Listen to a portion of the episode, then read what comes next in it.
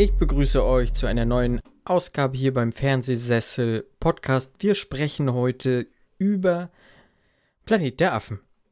Wie angekündigt, reden wir weiter und bei mir der Fabian. Hallo Fabian. Hallo. Und der Kit. Hallo Kit. Hi, hi, grüßt euch. Ich glaube, Fabian hat überlegt, ob er wieder Affenlaute macht. Aber nee, es, es, sind immer, es, es sind immer so diese Momente bei der Vorstellung, wo ich mir überlege, mache ich jetzt irgendwas Dummes oder sage ich einfach nur wie ein normaler Mensch Hallo? Und ich hatte mir dann überlegt, ob, gedacht. Ich, ob ich irgendwie so Fernsehsessel Together Strong grunze, aber das, das, nee. Mm. Mhm, mh, Hi. Mh. Hi. das, die Blöße gibst du dir dann jetzt doch nicht. Also, nee, damit hat es nichts zu tun. Ich meine, also ich glaube, die Hosen habe ich ja schon oft genug runtergelassen. Ähm, aber es, das war jetzt selbst mir irgendwie zu dumm. Und zu einfallslos. Ich bin mehr von mir selbst gewohnt. Ich werde, zur Verabschiedung werde ich was total crazy raushauen. oh Gott. Bin gespannt. Teaser hier, Tra äh, Teaser zum, zum Ende der Episode. Also, also ihr könnt aber direkt vorspielen bis zum Ende. Wir sehen uns dort. Wenn ich jetzt so die, die Besprechung über die ganze Zeit und, sehr ruhig und da bin, aber dann, dann wieder zurückspulen, damit man es hört, die Folge hört, ja. ja. Ähm, äh, Fabian und ich haben ja in, haben ja in der letzten Film im Fokus-Folge ja schon über Planet der Affen gesprochen. So einmal über diesen Klassiker. Fabian war ja noch äh, mutiger und hat sich die ganzen anderen Sachen gegeben. Und äh, ich habe ja nur noch den 2001er mit Mark Wahlberg nachgelegt. Mhm. Da haben wir ja schon so ein bisschen geklärt, was so hinter Planet der Affen steckt, beziehungsweise wie wir dazu gekommen sind. Aber von dir, Kit, haben wir das jetzt ja noch so noch gar nicht gehört. Deswegen mal so die Frage an dich. Wie stehst du zu Planet der Affen? Oder was war der erste Planet der Affen, den du gesehen hast? Ähm, genau. Uh, uh, uh, uh, ah, ah. ähm, ich überlege. Äh, ich habe die Planet der Affenteile als Kind tatsächlich relativ oft über einen kurzen Zeitraum gesehen. Mhm. Es ist aber sehr wenig hängen geblieben. Äh, das war zu der Zeit, als ich in den USA gelebt habe und wir kein Kabelfernsehen hatten und praktisch einfach auch nur hier so acht, neun Standardsender hatten, irgendwelche Lokalsender und was weiß ich. Unter anderem einer, der, ich weiß nicht, was da war, ob es ein Jubiläum war. Das kann sein, dass da irgendwie ein Jubiläum ist, 30 Jahre oder so, äh, Planet der Affen. Da haben sie, glaube ich, über ein paar Wochen hinweg alle Classic-Teile, ja, mehr oder weniger in Dauerschleife gespielt.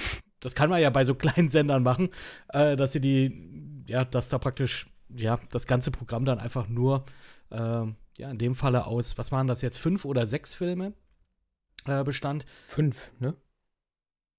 Ja. Bin mir jetzt auch nicht mehr sicher. Es waren fünf, auf jeden ja, Fall relativ, relativ viele. Äh, von denen ich mich jetzt so konkret, jetzt sage ich jetzt mal an den ersten natürlich mhm. erinnere, den ich mir dann auch irgendwie so äh, jetzt noch mal reingezogen hatte. Äh, natürlich. Und ja, ich sag mal auch die letzten zwei Teile, wo ich sag jetzt mal die, die Revolution im Gange ist, ähm, in der dann der Planet der Affen tatsächlich zu dem Planet der Affen wurde. Das habe ich irgendwie so noch, noch drin. Aber hatte auch irgendwie jetzt weder die Zeit noch wirklich, muss ich jetzt ehrlich sagen, groß Lust, mir das noch mhm. mal reinzuziehen. Vor allem, wenn wir jetzt über die drei neuen, neuen, in Anführungsstrichen, äh, ich meine, der erste der drei äh, neueren Teile ist mittlerweile jetzt auch schon über zehn Jahre alt. Mhm. Das habe ich vorhin auch nicht ja. geglaubt. Als ich vorhin geguckt habe und nochmal nachgelesen habe, dachte ich so, ja, okay, der ist fünf, sechs Jahre alt. Also, nope, 2011. Das ist krass, ne? Oh. Ja, und da können wir aber auch gleich nochmal darüber reden, wie verdammt gut diese Filme einfach gealtert sind. Ähm, mhm. Und das sind die alten auch ein bisschen. Ich finde, die haben einen gewissen Charme. Einfach dadurch, dass sie dieses wirklich sehr gute Make-up-Work hatten, in meinen Augen. Wie gesagt, das ist schon echt eine Weile her, dass ich die gesehen habe. Deswegen kann ich das jetzt auch nicht mehr so beurteilen. Meine aber, dass ich das noch als sehr hochwertig in Erinnerung hatte. Ja, Ma Maske war, glaube ich, auch, sind wir, glaube ich, auch relativ lobend rausgegangen. Ne? Manchmal saß so, hat es vielleicht nicht immer gesessen, aber so im Großen und Ganzen, die Maske war schon äh, bei den älteren Sachen, also die, die ich gesehen habe, die beiden Filme, die waren schon, schon ganz ordentlich auf jeden Fall. Gerade im mhm. ersten Teil war es ganz gut. In den späteren Teilen hast du dann halt immer gemerkt, okay, bei den Hauptcharakteren, bei den Hauptaffen, sage ich mal, gibt man sich Mühe. Bei allen anderen Hintergrundcharakteren war es dann eher so, hm, ja, komm, zieh dir mal die Maske für 3,99 Zieh dir mal die FFP2-Maske auf und wir malen die ein bisschen an. So, so ungefähr, hm. ja. äh, ich hatte ja schon, hatte ja auch gesagt, ich bin, mein erster Berührungspunkt war ja die äh, eine Simpsons-Folge, habe ich in der letzten Folge gesagt. Ich habe mir dann nochmal so, als ich die Folge im Schnitt hatte, nochmal die Bilder dazu angeguckt und es war dann diese Musical-Folge, mhm. die du gesagt hast, Fabian. Und eine andere ga, gab es, glaube ich, scheinbar dann doch nicht. Also es muss diese Musical-Folge gewesen sein und das war so das erste, mein erster Berührungspunkt mit Planet der Affen. Ja, genau.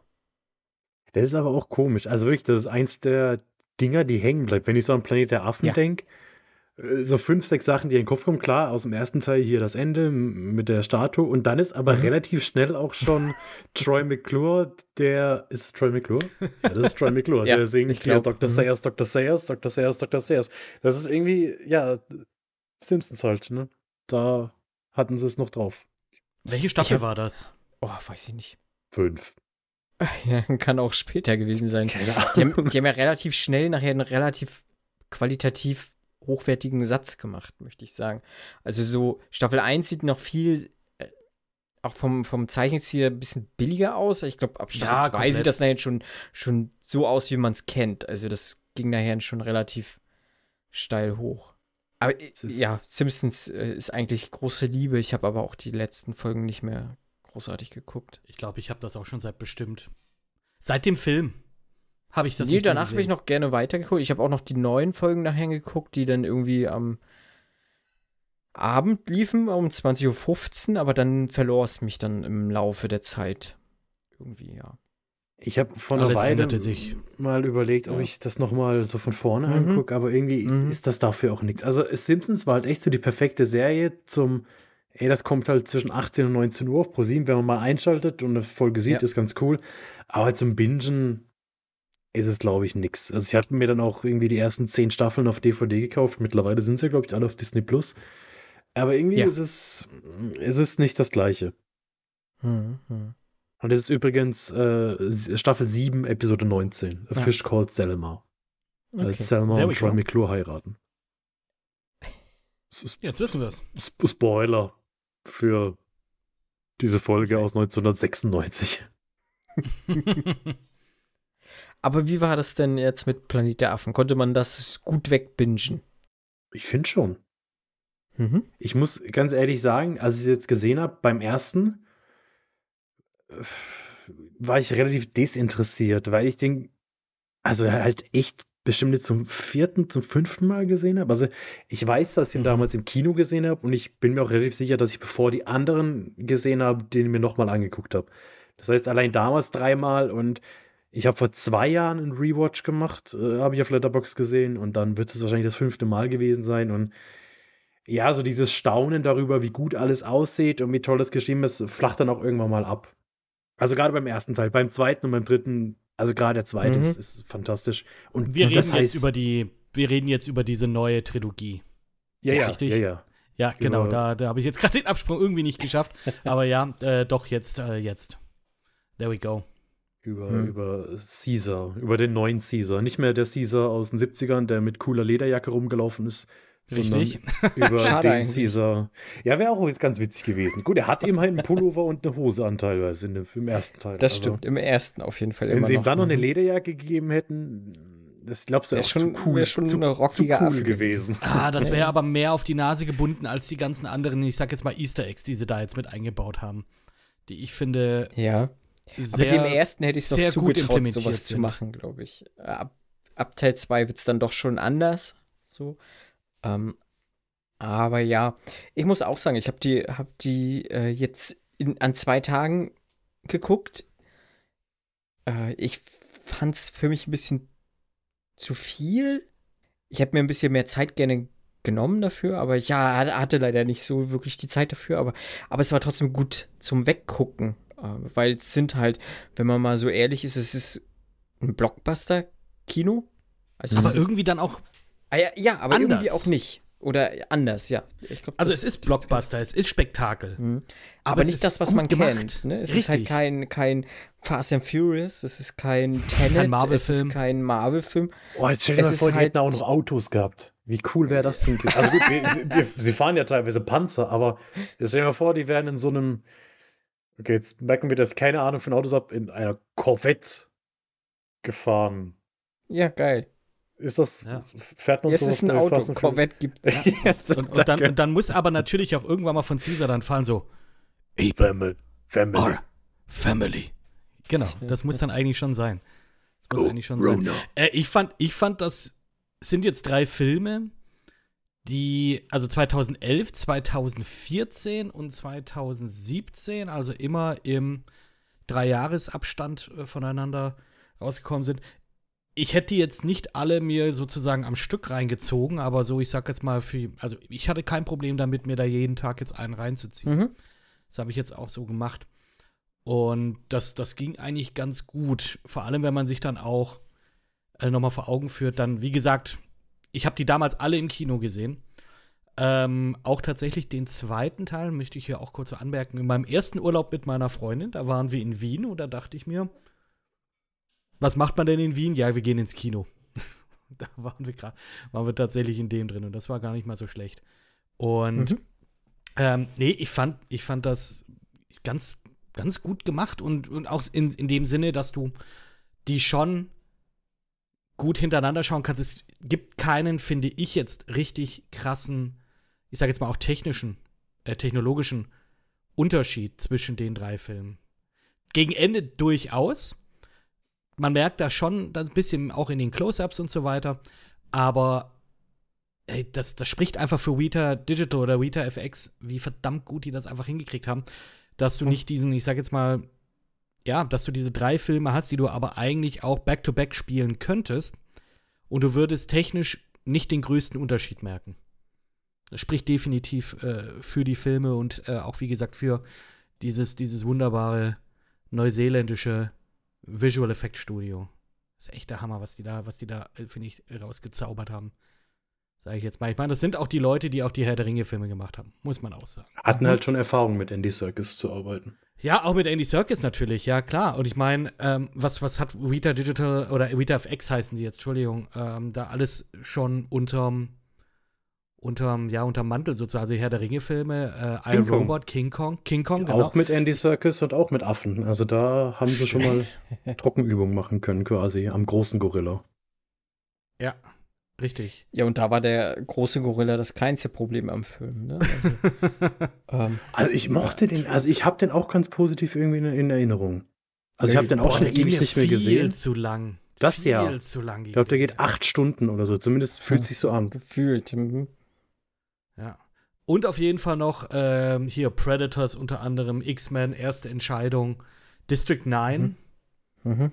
Unter anderem, also die haben noch viel, viel mehr gemacht. Äh, Der ist auch ganz mehr. gut gealtert. Den habe ich neulich Welche? auch zum ersten Mal gesehen, District 9.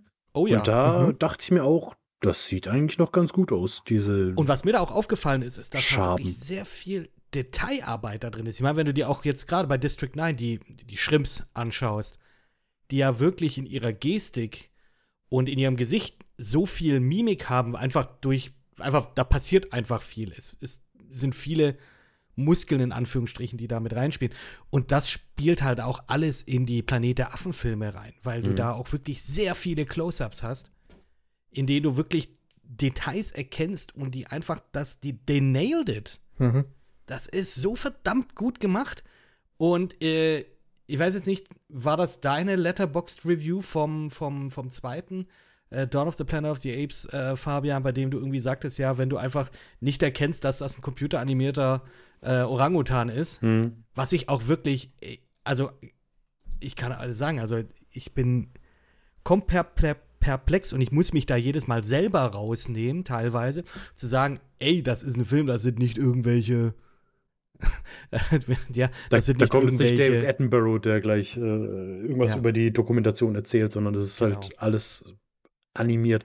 Ich finde, äh, ja, teilweise finde ich es ein bisschen holprig. Also gerade im ersten Teil fand ja. ich es teilweise ein ja. bisschen schwierig vom CGI her. Ich finde, es ist auch immer ein Unterschied, weil du hast bei, bei Caesar, es, es sieht, klar, also gerade in späteren Teilen, es sieht brutal gut aus, aber er sieht halt jetzt nicht wirklich also du, bei dem würde ich jetzt nicht sagen, da steht ein echter Schimpanse. Weil, klar, dem haben sie halt am meisten Mimik, am meisten Charakter auch ins Gesicht irgendwie mm, gegeben.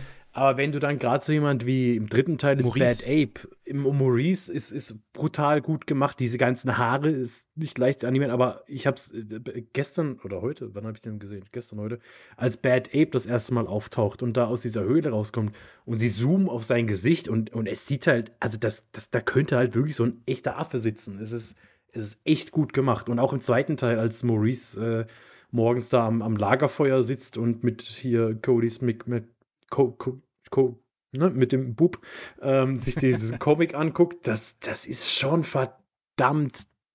Es ist täuschend echt. Also, das ist echt, ja, faszinierend. Wie gesagt, im ersten Teil finde ich es, hm, mhm. ja, da, da, da merkt man es schon noch. Also auch gerade. Ja, das stimmt, das stimmt. Ich, wenn es wenn, hier die Szene mit äh, Draco Malfoy gibt, wo er ihn mit dem Wasserschlauch ansprüht.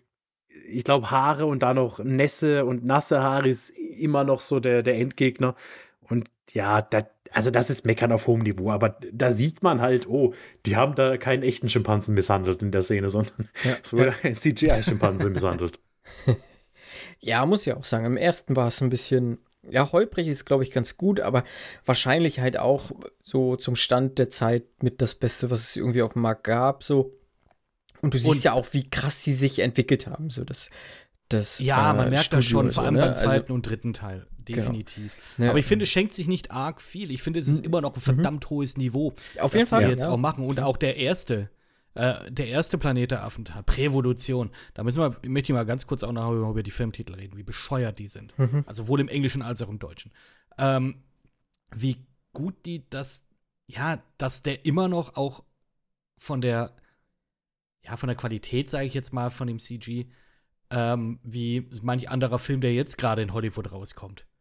Äh, dass Weil, teilweise immer noch besser ist. Weil sie es auch relativ gut kaschieren, bin ich der Meinung. Also ich glaube, sie, sie haben dann gemerkt, okay, manche Dinge sind nicht unsere Stärke.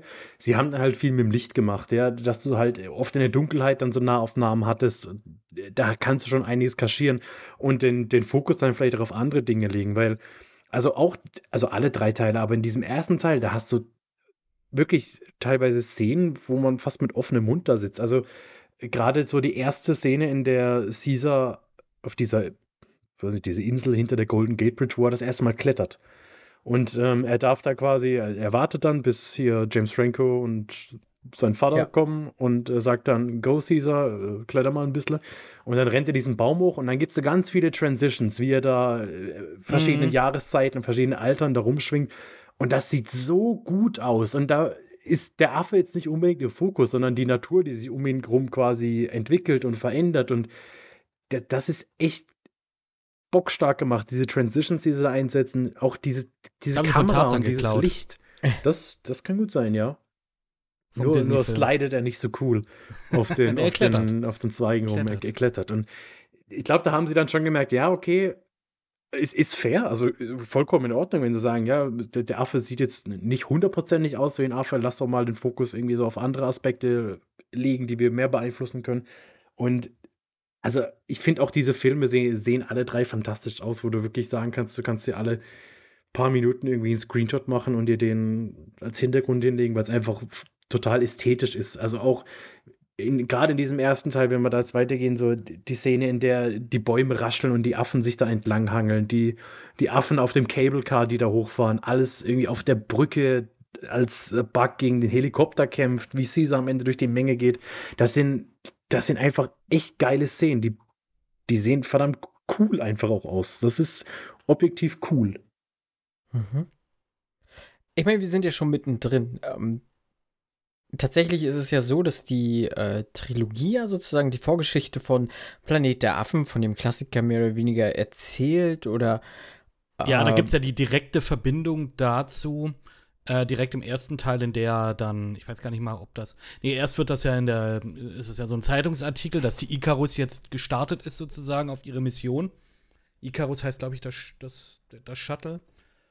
Äh, und später wird dann in einem Fernsehbeitrag, glaube ich, dann auch erzählt, dass dieses Schiff verloren ist. Also es ist nicht mehr auffindbar, es ist weg.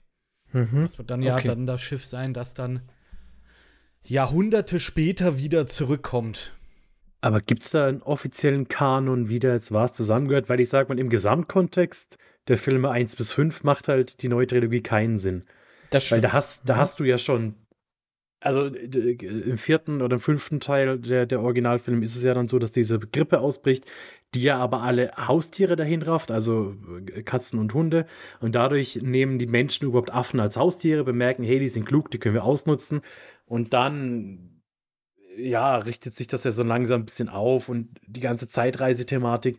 Und das wird jetzt im größten Teil ignoriert. Also ich kann mir vorstellen, mhm. dass man gesagt hat, okay, wir nehmen Teil 1 und dafür ist es von mir aus ein Prequel. Oder halt einfach mhm. nur, okay, wir orientieren uns dran, wir machen aber unser eigenes Ding draus. Eine alternative Vorgeschichte. So, so ja. wie der 2001er Planet der Affen.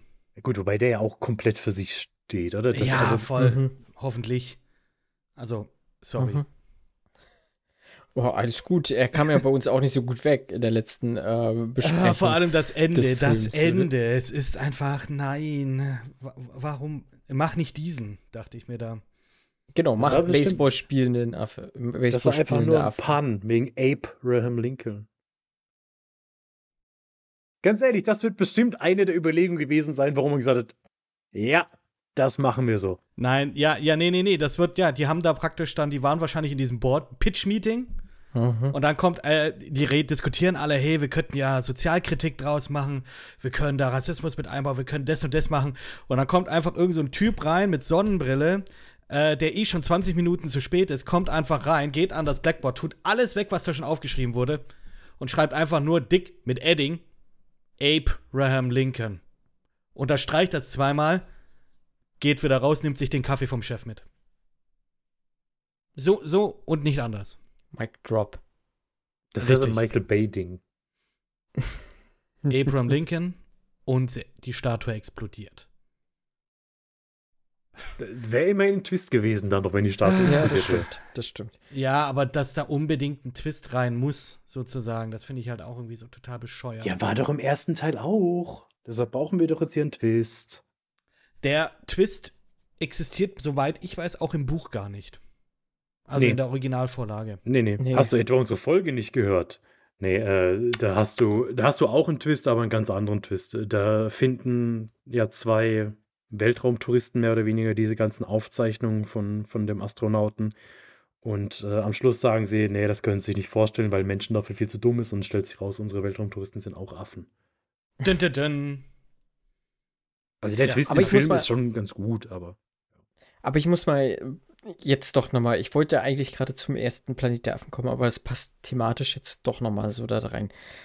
Und zwar, wir kennen halt mehr oder weniger alle diesen Twist aus Planet der Affen mit der Freiheitsstatue. Dass, dass, dass die, die Erde, Erde, ist in der Zukunft. der Planet der Affe, Affen ist. Hm. Jetzt erzählt ja Prevolution, Revolution und äh, der andere, ähm, ja sozusagen diese Vorgeschichte. Ob es jetzt eine Alternative ist oder nicht, aber es ist irgendwo eine Vorgeschichte. Das heißt, du guckst diese Filme komplett gespoilert. Rein theoretisch. Im, im ganzen Kosmos der Planet der Affen, weil wisst ihr, worauf ich hinaus möchte? Äh, man guckt sie ja trotzdem red mal weiter, red mal weiter. Äh, irgendwo gespoilert, weil viele sagen ja immer so, also schwebte das bei euch mit im Hinterkopf, dass das ja in, keine Ahnung, 50 Jahren äh, die Freiheitsstatue äh, unter Sand ist oder in 2000 Jahren. So, dass da irgendwie zwei Typen kommen und entdecken, oh, das ist jetzt Planet der Affen. Weil ich habe das tatsächlich so geguckt, dass es ja noch diesen Originalfilm mhm. gibt und dass das ja irgendwie diese Vorgeschichte ist und irgendwann mal dieses andere Ereignis halt passieren muss. So, das heißt, ne, diese Spoiler-Thematik, ich möchte ja gar kein großes Fass drauf aufmachen, weil, wie gesagt, ich habe mit Spoilern kein Problem, aber für mich ist da das, diese, diese drei Filme der das beste Beispiel dafür, dass ich sage, Spoiler können auch was Gutes sein, weil du irgendwie auch dahin fieberst. So. Und auch äh, dir Sachen rauspickst und sagst, die könnten mal später im ne, ja. oder was ich schon gesehen mm, habe oder mhm. gelesen habe, darauf aufbauen und sowas. Und das finde ich gerade in diesen Sachen ganz gut. Und das, er verliert trotzdem nichts an Spannung. Das halte ich diesen Film total zugute. Äh, Gerade Teil 2 und Teil 3, wenn es auch darauf hinauskommt, dass die Menschen gegen die Affen kämpfen. Es ist trotzdem spannend und du fieberst mit, wer gewinnt, welche Seite gewinnt. Also es ist immer trotzdem offener Kampf, obwohl du weißt, eigentlich gewinnen die Affen. Ja, beim dritten Teil bauen die sich das ja auch, da bauen die sich ja auch so ein kleines Hintertürchen ein, gerade mit Bad Ape, der ja, ja. ein Affe ist, der nicht aus Caesars Stamm ist sozusagen, sondern der wurde ja selber durch diese, wie, wie, wie heißt das auf Deutsch? Also im Englischen war das ja die Simian Flu, diese, die, die Affengrippe, würde ich jetzt mhm. mal sagen. Ähm, die hat sich ja dann auch auf andere Affen aufgeteilt und äh, ja, wer weiß, also ich könnte mir das schon vorstellen und ich glaube, das war sicherlich auch so geplant, äh, Bad Ape so mit einzubinden, damit die Leute wissen oder der Zuschauer weiß, oh, okay, das ist kein isoliertes Ding, die hängen da nicht einfach nur in dem in den Redwoods ab, ähm, wo sie eigentlich theoretisch, wenn, ich sag jetzt mal, Menschen jetzt noch äh, sich, sich richtig Mühe geben würden, tatsächlich die auch einkesseln könnten. Äh, weil so, so groß ist der Wald jetzt und auch wieder nicht. Äh, sondern dass das einfach jetzt wirklich die ganze Welt umspannt. Und vielleicht andere Affen sich zusammentun, die aber, ich sag jetzt mal, nicht die weise Führerschaft von Caesar hatten, und vielleicht irgendwie ganz andere Dinge machen. Vielleicht viel, viel schlimmere Dinge machen, die vielleicht dazu führen, dass diese Freiheitsstatue da jetzt irgendwann mal da liegt. Es kann aber auch einfach nur Erosion sein. Durch jahrhundertelanges, äh, ja, dass keine Pflege oder so entsteht. Äh, und äh, was weiß ich, der Klimawandel ist eh unaufhaltsam mhm. oder who knows. Und äh, ja, die Freiheitsstatue, die stürzt halt irgendwann mal dann ab. Also das, ja, ich fand das jetzt ganz cool, dass es dann so in eine Richtung dann auch läuft, weil du natürlich, du kennst das Endergebnis. Entsprechend ist die Spannung dann da, aber die Filme, die stehen auch so an sich als Trilogie, finde ich. Und deswegen ist trotzdem noch Spannung da, weil du halt tatsächlich nicht weißt, wie geht's aus. Gerade jetzt auch mit dem Ende vom zweiten Teil, wo, wo man dann auch nicht weiß, so, hm, äh, ja, okay, da kommt jetzt ein Boot. Was ist denn jetzt damit? Und so weiter. Gut, aber ich sag mal, jetzt mal losgelöst vom ersten Teil, wenn ich halt einen Film sehe, der heißt Planet der Affen und der Protagonist ist ein Affe, also, weißt du, dann brauche ich, also dann gehe ich eh davon aus, ja, okay, wahrscheinlich werden die Affen gewinnen. Also, ich weiß es nicht, ob das unbedingt. Ich, ich verstehe, was du meinst. Ähm, ich, ich, ich weiß nicht, ob ich es als Spoiler bezeichnen würde. Also, ich glaube nicht, dass irgendjemand reingegangen ist und gesagt hat: Boah, nee, Film gucke ich mir nicht an. Ich weiß eh, dass die Affen am Ende gewinnen, sondern hm der ja. Weg ist ja halt oft das Ziel. Und ja, ja, genau. Es, es ist, es genau. ist finde ich, jetzt kein, kein riesen zu, zu sagen, okay, mhm, mhm, der Film geht entweder in die eine oder in die andere Richtung aus. Ich meine, das hast du ja in jedem Film. Ja, hast du im Endeffekt eine aktive Seite und eine Gegenseite und eine der beiden Seiten wird gewinnen. Und klar, du hast in dem Fall vorweg, wer gewinnt. Ähm, zum einen durch, den, durch die Originalfilmreihe, zum anderen aber halt auch wirklich, ja, unsere Protagonisten sind die Affen, von daher gehen wir mal davon aus, dass die Affen gewinnen also mir hat das Filmerlebnis jetzt nicht kaputt gemacht. Das ist ja oft so, ne? Auch wenn, wenn du weißt, wie es ausgeht. Das ist ja egal, ob Filme irgendwie einen historischen Kontext haben, ob Filme Biopics sind oder jeder zweite Kriegsfilm, ja. Und dann weißt du, wenn es nicht unbedingt Quentin Tarantino ist, weißt du, wie es ausgehen wird. Und dann, ja klar, also ne, Quentin Tarantino lässt halt Hitler mhm. frühzeitig sterben, der äh, lässt die Sharon Tate-Morde nicht passieren. Aber in der Regel sind historische Filme ja zumindest vom Ausgang her immer relativ nah an der Geschichte. Und dann ist es ja auch nicht so, dass ich sage, okay, ich gucke mir jetzt, was weiß ich, äh, der Untergang an und bin, bin, am Ende geschockt, dass Hitler sich erschießt. Also, ja, ich, ich, mhm, mhm. ich verstehe das schon, was du meinst, aber das ist, sind für mich dann auch keine richtigen Spoiler, wo ich sage, die machen mir die Geschichte kaputt. Okay. Ich hätte jetzt mehr Probleme mhm. damit, wenn ich jetzt weiß ich nicht, wir haben keinen großen Twist in der Planet der Affen-Reihe, finde ich jetzt, also in den drei Teilen. Da, da würde mir jetzt kein Beispiel einfallen. Wenn jetzt am nee. Ende rauskäme, dass Caesar die ganze Zeit ein Mensch war, der eigentlich sich als Affe verkleidet hat und das hätte ich vorher gewusst, dann hätte ich vielleicht gesagt, äh, uncool, das hätte ich vielleicht gerne für mich erlebt, diesen Twist.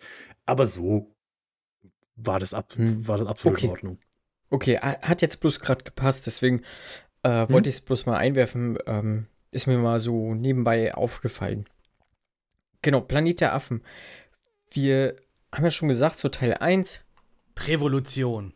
Prävolution ähm, inszeniert von Rupert Wyatt. Rupert Wyatt, was hat er so gemacht? Äh, Planet der ähm, Affen, den ersten The Gambler. von der neuen Trilogie. The Gambler, genau. Captive ähm, State. Die Captive Escapists. Ja, ja, ganz äh, und viele. Dann, und dann war es das zum größten Teil auch, sage ich jetzt mal. Äh, da hat noch ein, zwei Folgen, äh, ähm, ich glaube, The Exorcist äh, hat er noch mal irgendwie gemacht und The Mosquito Coast. Aber ansonsten kennt man den jetzt nicht wirklich. Nee. Nee.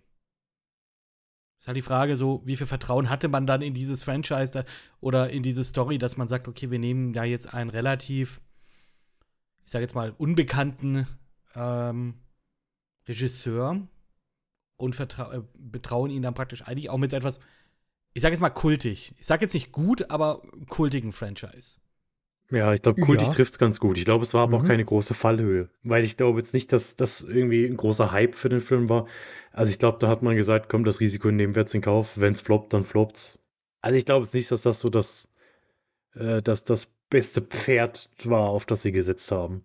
Also die, der, der Film an sich, jetzt nicht Rupert White unbedingt, sondern ich weiß nicht, so, so 20 Jahre? Nee, Quatsch. 10 Jahre nach dem letzten Planet der Affen-Film, der eh schon ein mega Flop war. Hm. Wer hatte da wirklich noch Lust oder wer war gehypt auf einen neuen Planet der Affen-Film? Ich nicht. Also ich habe den im Kino gesehen, fragt mich nicht warum. Zu dem Zeitpunkt hatte ich nur den ersten Teil mal gesehen vor Ewigkeiten, aber irgendwie hat es funktioniert. Gott hm. sei Dank.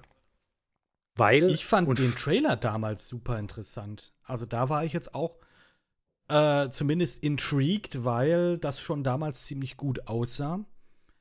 Äh, und muss ich auch sagen, Zugpferd Andy Serkis. Andy Serkis als Caesar. Mit, ähm, und, und du weißt halt, okay, der Boy hat Gollum gemacht. Er hat Gollum so meisterhaft verkörpert. Äh, gut, er war auch King Kong okay. Wie gesagt, ich habe mit dem Film nicht viel zu tun. Ich fand ihn unglaublich langweilig äh, und habe den deswegen auch nie fertig gesehen.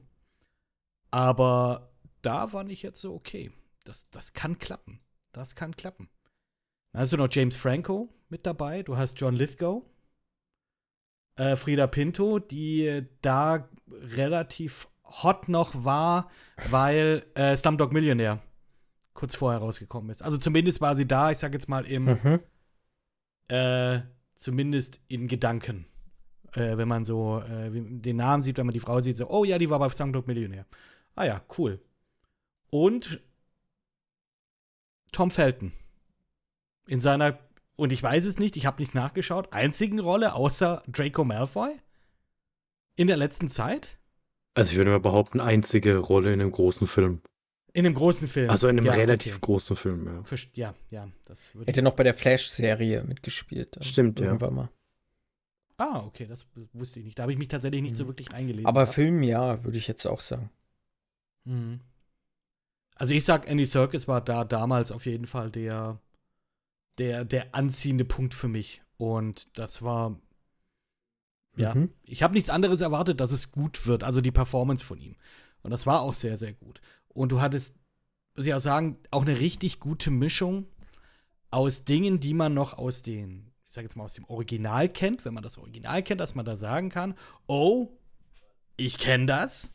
I got, uh, I understood that reference, uh, Captain America. .gif. Ähm, dass einen das schon gehuckt hat.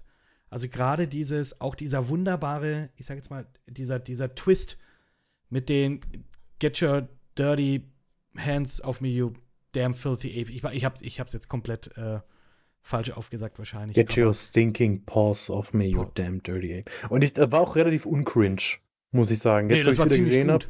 Weil das, ja. es ist so eine Line, die ist im, das darf man ja nicht sagen, aber im Original, da hat Marco und ich auch drüber, ist alles ja immer so ein bisschen theatralisch. Und auch diese Line mm. ist im Original dann doch schon sehr theatralisch. So dieses Get your stinking paws off me, you damn dirty ape. Und da finde ich, hat man es jetzt dann doch ganz äh, organisch hingekriegt, dass es. Ja, und ja. Vor, vor allem dann das, was darauf folgt.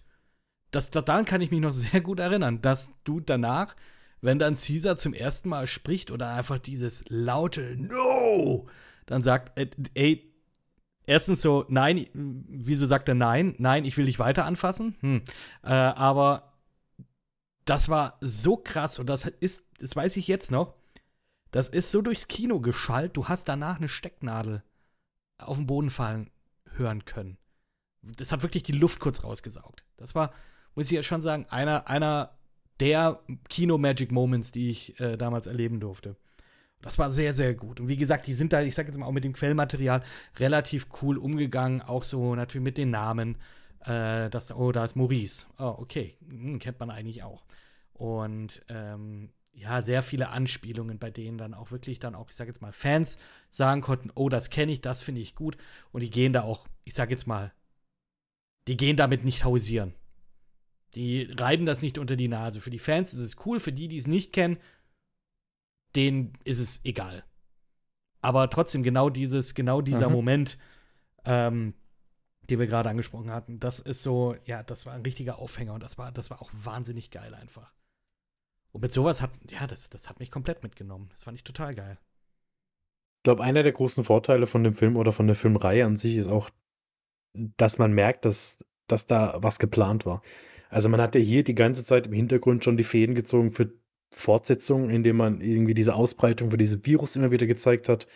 Hier mit äh, Tyler Labine, der diesen, ja, wie nennt man das, Tierpfleger irgendwie spielt und von mhm. dem man dann mhm. immer weiter merkt, okay, er, er wird krank, er steckt andere Leute an. Und auch diese Szene in den Credits, wie man dann sieht, okay, wie sich das über einen Flug, über einen Seeweg verbreitet und immer mehr dazu wächst. Und das hast du halt bei dieser Originalreihe nicht. Da hat man schon das Gefühl, da wurde von Teil zu Teil geplant. Da hat man gesehen, okay, der Film war erfolgreich, lass mal eine Fortsetzung machen. Mit Menschen, die eine Atombombe anbieten. Lass mal doch eine Fortsetzung machen. Diesmal reisen die Affen in der Zeit zurück auf die Erde. Lass mal noch eine Fortsetzung machen. Caesar läuft in Lederjacke rum. Und äh, hier finde ich schon, natürlich wirst du jetzt nicht äh, die drei Skripte ausgearbeitet haben, aber so den groben Plan, okay, wo geht's hin, was hm. wollen wir in Zukunft zeigen, worauf wollen wir hinaus? Ich finde, die, man hat gemerkt, dass die Gewerke da gearbeitet haben, dass man sich Gedanken drüber gemacht hat. Und, man, und das ist immer sich, eine Stärke. Und dass man sich auch so, vielleicht auch, wie ich schon vorhin gesagt habe, so das eine oder andere Hintertürchen da aufgemacht hat. Gerade das, was man dann gezeigt hat, okay, diese Szene ganz am Ende in den Credits vom äh, Prävolution, dem ersten Teil, genau wie du gesagt hattest, wie sich das Coronavirus, ach, sorry, sorry, Simian Flu, dann ausbreitet und dann halt immer mehr ansteckt und theoretisch kannst du das auch so stehen lassen, weil wenn du Planete Affen kennst, wenn du auch das Original kennst, dann weißt du, okay, jetzt geht's da in die Richtung. Ähm, Affen werden dann jetzt langfristig dann das übernehmen, weil die Menschen werden aussterben. Und ja, aber da haben sie trotzdem, genau, das ist ein Hintertürchen, dass sie da praktisch dann nochmal darauf aufbauen können. Am Ende vom zweiten Teil haben sie, wenn man genau hinhört, hört man, glaube ich, nach den Credits so ein, so, ein, so ein schweres Atmen. Und da haben sie sich das Hintertürchen eingebaut, dass Koba vielleicht noch am Leben sein könnte. Ähm, hat man auch gesagt, ja, nee, machen wir nicht mehr. Äh, bringt einem nichts mehr. Zumindest haben das dann auch die Produzenten gesagt.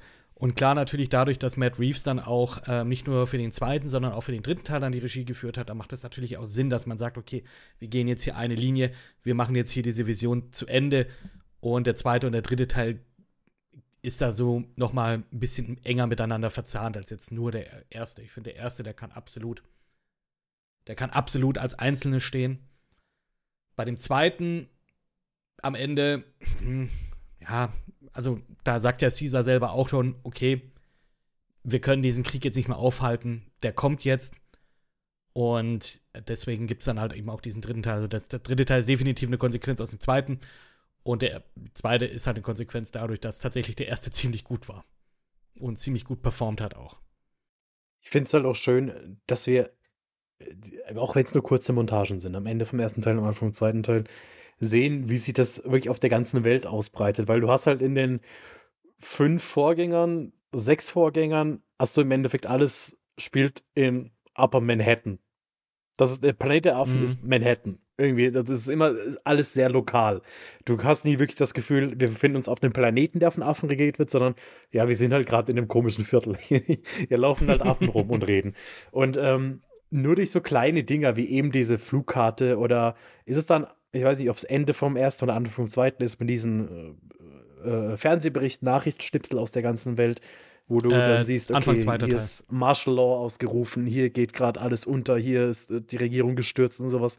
Und das sind dann so kleine Dinger, wo ich sage, ja, die sind zehn Sekunden zu sehen, aber äh, mhm. es gibt dir halt, es gibt dir halt ein bisschen was, es gibt dir ein bisschen mehr, es gibt dir ein bisschen mehr Hintergrund und du kannst für dich dann die Schlüssel ziehen und äh, die Lücken auch irgendwo schließen, die vielleicht offen bleiben sollten. Und das, ja, finde ich, gehört halt einfach zu einer guten Erzählstruktur dazu, dass du halt gewisse Anhaltspunkte gibst, um zu sehen, okay, wie, wie, wie sind die Auswirkungen? Was, bisschen was etablieren muss man wirklich. Ja genau. Mhm. Ja. Ich muss auch sagen, so der erste, der war, der hätte halt durchaus so für sich alleine stehen können. Äh, man hat halt James Franco. Ich weiß nicht, woran es gescheitert ist, dass man ihn vielleicht nicht auch noch später wirklich gesehen hat. Ich meine, er kommt ja im zweiten noch mal irgendwie vor, im dritten ja sogar auch ich fand's aber gut. Im dritten, nee, im dritten nicht, Entschuldigung, im zweiten kommt er vor. Ja. Halt auf äh, wenn wir das Haus nochmal besuchen und die Kamera sehen, ähm, ja, weiß ich nicht. Ich fand ihn ja schon relativ wichtig, so, ne? Weil er ist derjenige, der dieses, der diesen Virusstrang ja entwickelt hat, um halt irgendwie Richtig. Alzheimer bekämpfen zu wollen. Richtig. Halt natürlich auch irgendwie eigennützig. Äh, aber Wissenschaft ist halt so, also äh, kann man ja auch ihm nicht verübeln. Aber ich weiß nicht, ich hätte ihn schon auch noch, glaube ich, vielleicht auch noch weiter ich weiß nicht, wie sehen das, können, aber das ist ja, ist ja natürlich. Ich würde halt da schwierig einen Konflikt sehen. Ähm, du hast halt, und das fand ich eigentlich ganz gut da, du hast nicht, du hast natürlich die Menschen, ja. die da mit dabei sind, mit denen dieser Konflikt dann auch entsteht. Aber ganz ehrlich, wie bei einem Godzilla-Film, juckt mich nicht. Die Menschen jucken mich nicht. Ich will, ich will ich will hier die, ich will die Affen sehen. Ich will, ich will äh, Andy Serkis als Caesar äh, Mocap-Performance sehen, die einfach wahnsinnig gut ist. Und mhm. ich fand, das war auch schon eine ballsy Entscheidung, dass sicherlich, dass sie gesagt haben, okay, wir holen äh, James Franco nicht wieder zurück. Und das, das finde ich aber auch völlig in Ordnung, weil warum sollte er Plot-Armor haben, wenn ja. er auch ein Mensch ist? Es ist, also, ich finde es nur konsequent im Endeffekt. Du mhm. hast halt diese, ja, ja, ja. der Großteil der Menschen stirbt aus. Klar, wird es vielleicht auch irgendwo damit zu tun haben, wir machen einen Zeitsprung von zehn Jahren, ja, vielleicht, ja, ich weiß Ich glaube, es sind insgesamt, nicht. die drei Filme spielen über einen Zeitraum von, also zumindest. 10 Jahren oder Nee, 15 Jahre sind mit, äh, seit diese, diese Grippe ausgebrochen ist und davor war er ja schon, ich glaube, drei oder vier Jahre dann bei ähm, Will. Fünf Jahre, glaube ich, ja. Ja bei Will dann zu Hause. Also wir haben, wir haben einen Zeitsprung von fünf Jahren. Innerhalb vom ersten Teil hast du fünf Jahre. Einen fünf Jahres Zeitsprung. Und dann, also 20 Jahre insgesamt. Ja, hm. ich weiß es im Endeffekt auch nicht. Aber ich, ich finde auch, da musst du halt zum einen konsequent sein und zum anderen fand ich hier gerade die menschlichen Charaktere. Ja, also ich fand zum Beispiel John Lithgow als Charles fand ich irgendwie interessant, weil ich finde, ja. er hat es auch zumindest beurteile ich das so stark gespielt mit diesem Alzheimer. Ich kann das jetzt nicht wirklich beurteilen, aber für mich hat das rund gewirkt. James Franco war halt so, hm, ja, ist halt da. Da fand ich beispielsweise im zweiten Teil hattest du deutlich bess also bessere Menschen, Menschen oder menschliche Figuren, die mich viel mehr interessiert haben, deren Beweggründe ich auch viel mehr nachvollziehen konnte und die für mich mhm. alle irgendwo eine, eine, eine ja eine logische Motivation hatten. Klar, das hat James Franco irgendwo auch, aber es ist mir im Endeffekt egal, was er in dem Film macht. Also er kämpft ja, mir zum einen ein bisschen zu wenig um Caesar. Das fand ich irgendwie ein bisschen mhm. schade. Mhm. Ähm, ja, und zum anderen ist es halt. Was, er hat doch die Dame an der Theke angeschrien. Ja, es ist, wenn ich mir vorstelle, man meinen Hund weg und die nehmen ihm sein, sein, ah, sein Sohn, irgendwie sein Ziehsohn mit weg und, und und der macht dann so einfach hoch, ja. Hättest du dir einen Heist gewünscht? Ja. Ein, einen Einbruch bei Nacht. Heist of the Planet of the Apes. Aber es ist ja ein Ausbruch bei Nacht. Ja. Aus, äh, Ausbruch der Planet. Planet der Affen Ausbruch. Ne? Oh, Ausbruch, verstehst du wegen Ausbruch der, der Seuche und ei, wir brechen. Ei, ei, ei, Oh, da, da also ist, besser als Prevolution. Also lieber Ausbruch als Prevolution, ehrlich sind. Das Übrigens werden, werden Schimpansen im Durchschnitt in Gefangenschaft 32 Jahre alt. Also wenn das Ganze jetzt im Zeitraum über 20 Jahre spielt, dann ist dieser schon ziemlich alt gewesen. Ja, ist ja auch sehr grau. Ja, er hat ja auch schon so ergraut leicht, ne? Also ja. im dritten Teil. Dann. Ja, aber ich muss, äh, ja, ich finde der erste, der, der gibt das gut vor und baut das solide auf. Aber wie gesagt, man merkt so ein bisschen so dieses, vielleicht wussten sie auch noch nicht hundertprozentig, ob, ob es einschlägt und sie weitermachen. Weil dann, ja, wie gesagt, es hätte für sich dann auch erstmal so stehen bleiben können. Den Rest hättest du dann, wäre halt hinten runtergefallen, aber dann kommt ja halt Matt Reeves um die Ecke und ballert halt zwei so eine Bretter raus, möchte ich einfach mal sagen. Ja, ja und das ist, um das Fazit jetzt einmal schon mal von mir vorab zu nehmen, ähm, die Planet der Affen-Trilogie ist die beste Filmtrilogie seit Herr der Ringe. Also, da, nee, also. Gerade nur so gerettet. die Kurve gekriegt. Ja, sorry, also. er hat meinen Blick ich, ich habe schon gesehen, ich habe es in deinen Augen schon gesehen. Wehe, mach nicht diesen. Nee, ähm, also da glaube ich, äh, stimmen ja auch viele zu, oder ich denke mal, da seid ihr auch mit d'accord. Äh, einfach nur, um das schon mal vorwegzunehmen, das ist einfach so wahnsinnig gut gemacht. Es ist einfach so, ja, äh, nachvollziehbar auch gerade diese Entwicklung, die auch Caesar macht in der Zeit. Ne? Äh, wie ich sagen, äh, als Neugeborener, wie er dann praktisch lernt, wie er dann auch im zweiten Teil dann praktisch dieser Anführer ist. Das Einzige, was ich nicht zu 100% nachvollziehen kann, ist, wie er besser wird, wird mit dem Sprechen, wenn er doch so isoliert ist und alle anderen um ihn herum nur äh, Zeichensprache sprechen dass er dann im, im zweiten Teil schon richtige Sätze formt und im dritten wirklich konkret Gespräche führt mit korrektem Syntax und Satzbau. Übung. Also die anderen ja, verstehen ihn ja. Also verstehen tun sie ihn ja. Und es gibt ja auch, also teilweise wird dann ja auch gesprochen. Von den, von also Koba redet mit ihm. Ja, Koba, mhm. Maurice zum Beispiel nicht. Er kann, aber hat keinen Bock. Hat keinen Bock. Das, finde ah, das, das fand ich dann so badass, diesen einen Moment in, in, im zweiten Teil. Dieser Gorilla sagt seit anderthalb Filmen nichts und das erste, was sagt, run. Mit dieser total tiefen Stimme, als er, quasi die, die Leute Geil. waren, sollen abhauen. Und das war auch ein cooler Moment. Aber ich glaube, sie so, ja, mein Gott, man lernt Für das Selbstgespräche. Kann ja auch sein. Ja, das ist so, das ist das, was mich so ein bisschen da rausgenommen hat. Äh, erstens, dass eben die so kommunizieren können, Wörter benutzen, von denen sie eventuell auch gar keine, äh, gar keine Ahnung haben können, mhm. dass es diese Worte gibt. Ne? Also die müssen ja, also logisch wäre es vor allem, wenn das jetzt wirklich 15 Jahre sind, dass die doch eine Art eigene Sprache dann entwickeln, eigene Wörter mhm. und so weiter. Das habe ich aber auch so verstanden. Also, dass dieses Grunzen teilweise ja auch Teil der Sprache ist. Weil du hast Richtig. halt auch ganz oft Szenen, die sitzen im Kreis, ja. Es kann nicht jeder sehen, was der andere gerade mit seiner Zeichen, mit dieser American Sign Language macht. Das können sie teilweise nicht sehen. Wenn sie nebeneinander sitzen und alle nach vorne gucken, einer signed mm, und macht aber. Mm. Uh, uh, uh, ich glaube, dieses Grunzen gehört auch zur Sprache dazu. Also zumindest habe ich das für mich dann so im Headcanon etabliert. Ja. Und das zweite ist, wie sie ähm, wissen, dass eine automatische Waffe eine Sicherung hat, die man lösen muss. Bevor man sie abfeuert. Also die ja sind gut, relativ. Sie hatten genug Zeit, um Waffen zu erforschen. Sie haben ja auf der Golden Gate Bridge bestimmt einiges an Waffen mitgenommen aus dem ersten Teil. Und dann hast du ja einen Zeitsprung relativ großen. Naja, also die, so richtig haben die ja erst im zweiten Teil so mit Koba, der dann dieses, äh, dieses kleine Waffenlager da so ausräumt ja erst so zum ersten Mal so wirklich, sage ich jetzt mal, die Kontakt mit Firearms, mit, mit, mit Waffen, mit automatischen Waffen. Und das, ja, das, das, das hat mich so ein bisschen, ah, ja, das ist so ein Logikloch. Finde ich jetzt, im Nachhinein hat es das dann doch nicht gemindert, aber ich habe mir da nur gedacht, so, hm, also es wäre, wäre vielleicht realistischer. Aber auch hier, dafür ist alles andere unglaublich realistisch. Also, ich sag's nur noch mal, gerade wenn die Szene mit Maurice, äh, die ja der, der ja unglaublich gut gespielt wird von, ah, wie heißt sie denn nochmal? Karen Conover? Ich mhm. wahrscheinlich den Namen nicht richtig aussprechen.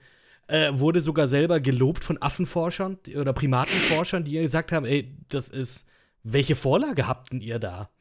Also ja, wir, wir haben hier Mocap. Wir haben hier Schauspieler, die das machen. Und das, das finde ich schon, das finde ich schon verdammt gut. Das finde ich schon verdammt gut. Gerade auch so, ähm, ja klar, Caesar Andy Circus. Ich fand auch Tony Cabell als Koba, fand ich auch sehr stark. Also der hat das schon, schon auch sehr gut, äh, sehr gut rausgehauen. Ich fand es auch cool, und das habe ich nicht habe ich nicht gewusst, äh, woher denn auch, dass auch Judy Greer mitgespielt hat. Als Cornelia. Hm. Okay. Und, und, als Lake im dritten Teil. War es ja auch Ach Lake? So, okay. Mhm. Hm. Ich finde, okay. also der zweite Teil ist. Welch, mit Abstand wie würdest du die, wie würdet ihr die ranken? So generell? Ja. 2, also 3, 1. Wäre ich auch bei Fabian. 2, 3, 1. Ja, doch. Mhm. Ja. Jetzt Weil kurz ich, überlegt, also, aber äh, zwei. Der dritte, der kann nicht ganz an den zweiten aufschließen. Dafür ist der zweite. Ja, vor allem, vor allem halt auch wegen Gary Oldman. Also der macht seine mhm. Sache halt auch schon verdammt gut. Ich finde, im zweiten Teil hast du wirklich von jedem Charakter, der dabei ist, eine Motivation, die du nachvollziehen kannst. Mhm. Du hast keine klassischen Bösewichte. Natürlich wird Koba irgendwie als Antagonist ähm, etabliert, aber wenn man sich überlegt, was dieser Teil. Typ durchgemacht hat, man, also es blutet einem irgendwie so das Herz. Man kann das absolut nachvollziehen. Und Caesar kann das halt nicht nachvollziehen. Und deshalb gibt es diesen Konflikt überhaupt. Weil mhm. Caesar, ja, okay, der war drei, vier Monate in so einem, was weiß ich, Affengefängnis ja, einge ja. eingesperrt. Und aber an Koba wurde halt rumoperiert und experimentiert. Also seine Narben zeigt, seine Wunden zeigt. Und deshalb kann man auch verstehen, warum halt den Menschen absolut nicht traut und dann quasi von seinem ja, vielleicht besten Freund dann irgendwie immer wieder in die Schranken gewiesen zu werden, der dann eigentlich, obwohl das besser wissen sollte, auch immer wieder den Leuten ver vertraut und es trotzdem immer wieder eskaliert. Und das, das finde ich alles so tragisch. Und, und auch Gary Oldman ist kein klassischer Antagonist, weil natürlich kann man nachvollziehen, dass er alles macht, um diese, diese Gruppe an Überlebenden weiter am Leben zu halten. Und er ist ja auch gesprächsbereit und es eskaliert dann halt. Und was soll er machen? Er wird zu seinen Taten irgendwo gezwungen. Und das, also ich finde, das, das ist alles so fantastisch geschrieben, dass du halt mit jedem mitfühlen kannst und alles nachvollziehen kannst. Und du Zumindest hast keine, im ersten keine und im Momente. Teil. Mhm. Also ich, ich meine jetzt hauptsächlich nur den zweiten Teil, ja. wo, du, wo du halt wirklich für mich überhaupt keine inkonsequenten Entscheidungen hast. Ähm, alles, also da, da passt für mich einfach alles in dem Film. Das kann ich nachvollziehen. Absolut. Und dann hast du im dritten Teil ja dann, ähm, na, wie heißt der Boy wieder? Woody Harrelson. Woody fucking Harrelson. Ähm, der einfach nur einen Psychokernel spielt. Also, was ist dem seine Motivation, dachte ich mir da so. Okay, der wird jetzt demnächst, äh, der wird demnächst von einer Armee besucht. Ja, okay, dann muss er jetzt halt äh, sich ein paar Leute suchen, die eine Mauer bauen. Also ja, so habe ich so, das nehme ich jetzt so als, ich sag jetzt mal, Kernaussage dieses Charakters mit. Bei einem Gary Oldman oder bei ähm, bei äh, Jason Clarks Charakter, ne, die wollen halt überleben. Die wollen halt überleben und die sind auch nicht antagonistisch, sondern die wollen einfach schauen, dass die Menschheit überlebt und gehen da halt entsprechend dann machen dann diese Handlung, die sie machen müssen. Dann hast du natürlich so dumme Leute, die dann halt dieses Vertrauen dann, das den von den Primaten entgegengegeben wird, äh, dann ausnutzen und dann trotzdem irgendwelche Waffen mitbringen und was weiß ich. Aber, aber auch das finde ich nachvollziehbar. Ich meine, klar, ich habe in dem Moment auch gedacht, oh, der Typ ist so ein Depp, warum nimmt er jetzt eine Waffe mit? Aber auf der anderen Seite, er hat gesehen, wie die Welt mehr oder weniger untergegangen ist. Er hat auch diese Schlacht an der Golden Gate Bridge gesehen.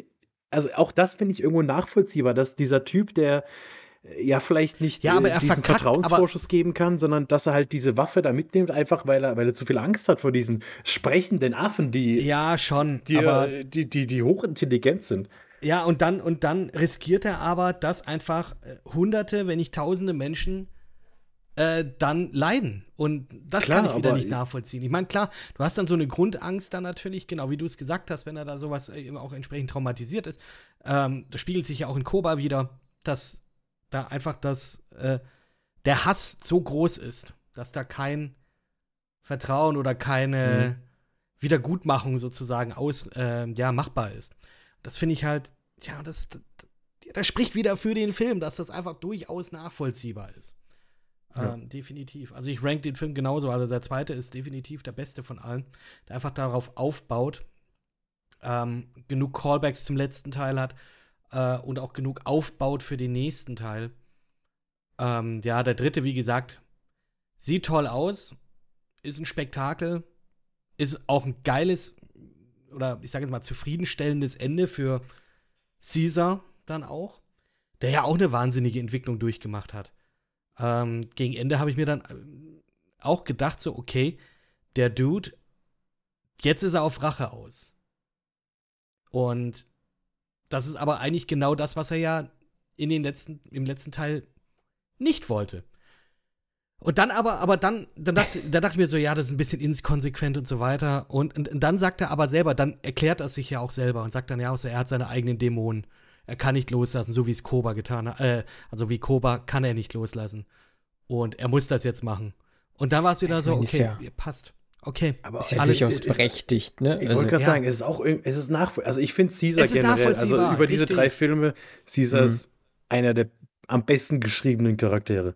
So mhm. was, was Film und Fernsehen angeht, wo du wirklich sagst, über diese drei Filme, diese Entwicklungen, die er durchmacht und, und alles, alles hat Hand und Fuß, alles macht irgendwo Sinn. Vor allem über Filme ich, auch. Ja, nicht über eine Serie, die über Jahre und Staffeln hinweg sich aufbaut und äh, mhm. äh, meinetwegen, keine Ahnung, jetzt Beispiel, äh, einen Walter White halt zu dem machen lässt, der dann am Ende er halt ist, dieser berühmt-berüchtigte äh, Drogenbaron. Und ja, das machen die halt hier einfach wahnsinnig gut mit den, ich sag jetzt mal, was sind das kollektiv? Sieben Stunden, ähm, die sie da jetzt oh, hier wenn, haben. Wenn überhaupt. Also ich glaube, die sind doch, sind die, also der ähm, erste ist ein bisschen kürzer, der, zwei, der dritte ein bisschen länger. Ich glaube, die sind schnitzen schon so zwei Stunden. Ich glaube, zwei, zwei Stunden 20, jetzt der dritte, der zweite zwei Stunden zehn. Und ich glaube, der erste 1,45. Ja, der ist nicht mal zwei okay. Stunden lang. Ist aber okay, sind, sind verdammt gute Laufzeiten. Ähm, ja. Die gingen auch relativ kurzweilig an mir vorbei, als ich das jetzt nochmal gesehen habe. Mhm. Und ich meine, klar, ein Water White wird ja auch immer so, so gerne irgendwie hinzugezogen, so um, um Entwicklung halt irgendwie. Äh, wobei ich da sagen muss, halt, der, der entwickelt sich ja komplett zum Skrupellosen Typen ohne Moral oder sowas. Und das hat Caesar ja, ja zum, zum Glück immer noch, ne? Also ja. er, er hat ja innere Konflikte, ne? Und äh, Gewissensbisse und äh, man merkt ja auch, was ja halt eben aus Teil 1 herausrührt, dass er ja auch eine Verbindung zu den Menschen hat. Er ist ja eigentlich menschlich aufgewachsen, wenn man das halt so nimmt. Ne? Er wurde halt dann, er hat halt schlechte Erfahrungen gemacht und ähm, ja dann halt diese Revolution irgendwo angezettelt, beziehungsweise die Prävolution angezettelt, ja. äh, ja, äh, es, es war ja nie sein Ansehen, äh, Krieg gegen die Menschen zu führen. Er hat ja, hat ja gesagt, ne, überlasst uns den Wald und äh, ihr könnt alles andere haben, aber wir wollen halt diesen Wald haben. Dass er nicht wusste, dass da noch ein Haufen andere Affen sind, so, das ist, ist dann halt leider irgendwie so Schicksal oder keine Ahnung was. Aber ich muss halt auch sagen, der ist wahnsinnig gut geschrieben und man, man fiebert mit dem mit und äh, was ich so diesen, diesen, gerade Matt Reeves Film halt zugute halten muss und auch, dass er auf jeden Fall, Matt Reeves, halt ganz großer Anteil, äh, Andy Serkis für seine Performance, aber auch die Musik ist grandios, ja. so. Michael Giacchino. Von, von Genau, von diesen beiden Filmen. Und ich finde, bei all dieser ganzen Scheiße, die da passiert, ne, die Welt geht unter, es ist Dystopie, die Musik ballert rein, es ist auch dystopisch. Aber irgendwie schaffen alle drei zusammen im Zusammenspiel halt trotzdem noch, noch eine Hoffnung mhm. zu, zu geben. So, und das, das schafft dieser ganze Film. Immer wieder hast du so krasse, hoffnungsvolle Momente drin.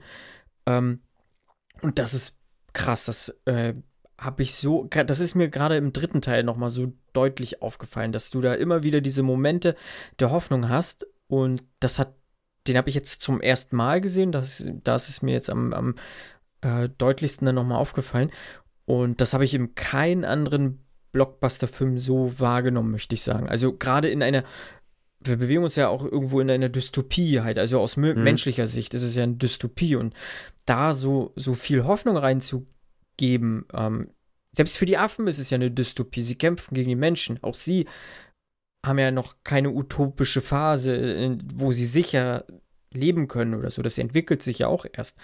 Und ähm, das ist schon krass. Also bemerkenswert, dass das so gemacht wurde. Also es liegt wahrscheinlich also an diesen drei Komponenten so einfach. Und mm, Matt Reeves ist Zusammenspiel. Äh, ja, und du siehst halt auch, auch in The Batman, wenn man das vergleicht, auch so ein bisschen auch dieses, auch bei dieser ganzen, all dieser ganzen Scheiße, die da halt auch passiert ist, hast du auch immer wieder hoffnungsvolle Momente. Gerade auch. Ja, äh, wobei mir hier, wenn ich jetzt da eine ja. Kritik an Michael Giacchino ähm, raus her hervorheben mhm. müsste, wäre jetzt zumindest, dass für mich jetzt keines dieser Tracks irgendwie, äh, keine Ahnung, für mich hat sich jetzt kein Leitmotiv, das sich jetzt durch die Filme sie gezogen hat, herauskristallisiert. Das ist jetzt erstmal auch überhaupt nichts Schlimmes. Mhm. Die war immer da und wenn sie mir aufgefallen ist, ja, ist sie mir positiv aufgefallen. Mhm. Und ich möchte noch mal sagen, ich finde es halt mega, ich, das muss ich jedes Mal sagen, ich finde es mega geil, dass er die Tracks in seinen Soundtracks mit Wortspielen verbindet. Sowas wie äh, Close Encounters of the Third Kind. Also nicht Third wie Third, das dritte, sondern Third wie befällt. Wie ich habe ein Fell. Oder äh, hier, The Apes of Wrath. Aped Crusaders. Past their Primates. Das ist schon, schon ein bisschen dumm, aber auch. How bonobo can you go? Also sorry, ich finde das, ich ist find das, das mega geil. Sind das, die, sind das die Titel? Wirklich? Das sind die Titel der Tracks und das macht er bei jedem Soundtrack. Das macht er bei jedem Soundtrack. Wissen, wie viel Zeit in seiner Schaffensphase quasi für diese Wortspiele draufgehen und wie viel fürs eigentliche Komponieren. 50-50 oder? Wer weiß, wer weiß. Jetzt habe ich komponiert, so, 10 Stunden und jetzt, jetzt geht's um die Punts. So, und jetzt können wir das Fände fänd ich, fänd ich sympathisch. Ja, ja, sowas, sowas funktioniert. Funktioniert. Hat er mich, äh, hat er mich gleich bei sowas. Aber du hast recht, also die Musik ähm, seit Lost ist, achte ich auch tatsächlich sehr darauf, wenn er auch äh, mit äh, hier an irgendeinem Soundtrack beteiligt ist und ich werde da auch nie enttäuscht. Und das ist hier jetzt einfach auch genauso. Ja, der ja. Fall. Wie du sagst, es sind diese Komponenten, die das Ganze mehr als die Summe ihrer Teile macht. Und das hast ja. du hier bei der Trilogie und vor allem bei den äh, späteren zwei Filmen definitiv. Hm. Das ist wunderbar. Und du hast halt, wenn man mal ganz ehrlich ist, ja noch einfach fucking Badass-Dinger dabei. Ja, also so ja. von den Szenen, wo du sagst, geile klar, Momente. Hat es jetzt vielleicht keinen künstlerischen Mehrwert, aber es sieht einfach fucking geil aus, wenn Koba mit zwei Maschinengewehren irgendwie auf einem Pferd durch Flammen reitet. Sorry, aber wie cool ist das eigentlich? Und, und, und das ist das Spektakel, das ist das Blockbuster-mäßige, was da auch noch mit dazu kommt. Ne? Es explodiert wahnsinnig Klar. viel. Du hast echt viele geile Set-Pieces. Auch die, ich sag jetzt mal, auch diese, diese Schlacht auf der Golden Gate Bridge, die, mhm die mega geil ist. Oder ich sag auch, ähm, im, wenn die Schlacht im dritten Teil, wenn, ich sag, was mich sehr mitgenommen hat, war, wenn ähm, dieser eine Gorilla, Red Donkey. Der, der Red, boah, das ist aber auch so ein geiler Moment, wie er einfach nur dasteht und dieser Typ die Waffe zieht und an den Kopf fällt, der bewegt sich gar ja. nicht, er guckt nur Caesar und, an. Aber er hat Ey, sich einfach im letzten so Moment cool. nochmal redeemed und darauf hast du doch auch gehofft, irgendwie, so weil, cool. weil du ja vorher schon diese kurze Szene hattest, in der äh, hier Red Donkey praktisch dann sagt so, ja, hey, zu Caesar, als er ihn gerade dann wieder in seine Zelle zurückbringt, du weißt schon, dass er euch alle umbringen werden, wenn, äh, wenn wir hier durch sind und so. Und er sich dann im letzten Moment dann doch für die, für die, fürs Richtige entscheidet, sozusagen, for, for the cause. Und Ah, ja, das sind einfach, es sind echt viele magische Momente. Auch, äh, auch am Ende, äh, ja, das Ende mit Caesar, wenn er die, die letzte Interaktion mit Maurice, das ist auch so, auch so einfach sehr, sehr schön. Und hier auch wieder das Zusammenspiel. Es sieht toll aus. Du hast die geile Musik, du hast die wunderbare Performance. Das sind, das sind solche Dinge und die sind halt. Hatte ich ein Tränchen im Auge damit. tatsächlich. Da, mich hat selbst überrascht, aber da hatte ich dann äh, die Träne, die Caesar im Auge hatte, hatte ich auch im Auge tatsächlich. Aber, aber irgendwie die, war ja. das dann alles so, so, so, so, so tragisch, aber trotzdem irgendwie so schön, so dieser positive Ausblick und er hat sein Ziel mhm. erreicht, seine Reise ist beendet und ja, das, das fand ich irgendwie schön. Er es kann jetzt deutlich, ruhen. Es war deutlich angenehmer als das Ende von ach Gott, wie heißt jetzt wieder der fünfte Planet Affenfilm, als am Schluss die Statue von Caesar weint. Also dann war es mir dann schon lieber, dass der echte Caesar hier eine Träne vergossen hat, als dass, ja, hm, ein Stein anfängt zu weinen. Ja, beim dritten Teil hat mich Woody Harrelson ein bisschen gestört. Es war mir ein bisschen zu over the top. Es war halt, hm. man hat das Gefühl, okay, Matt Reeves will Apocalypse Now mit Affen machen. So dieses, dieser Colonel, der irgendwie sich benommen hat wie Colonel Kurtz, also Brando damals in Apocalypse Now, der sich sehr gerne selber hat reden hören, der dessen Macht ihm zu Kopf gestiegen ist, der verrückt geworden ist, der von den eigenen Truppen oder von der eigenen Armee quasi gestürzt werden soll. Ja, dieses, wie er dann morgens immer dasteht und sich die Glatze rasiert und ich fand ja, ihn, auch nachvollziehbar, aber es war too much, ja. Mhm. Aber ja, vor allem dann auch, das merkst du als Zuschauer auch selber, oder keine Ahnung, ob man das gemerkt hat. Also mir ist es zumindest aufgefallen, wenn Caesar dann praktisch wieder zu sich kommt, nachdem er dann äh, bewusstlos geschlagen wurde und dann bei ihm dann in dem Raum ist und gefangen ist, wenn er dann anfängt, diese berühmten Generäle und ihre Gegenspieler aufzuzählen und so, mhm. Alter, das juckt Caesar mhm. nicht, der kennt die alle nicht. ne? Also das machst du nur für dich. Das ja, machst du gerade nur für dich und den anderen, der da gerade noch steht.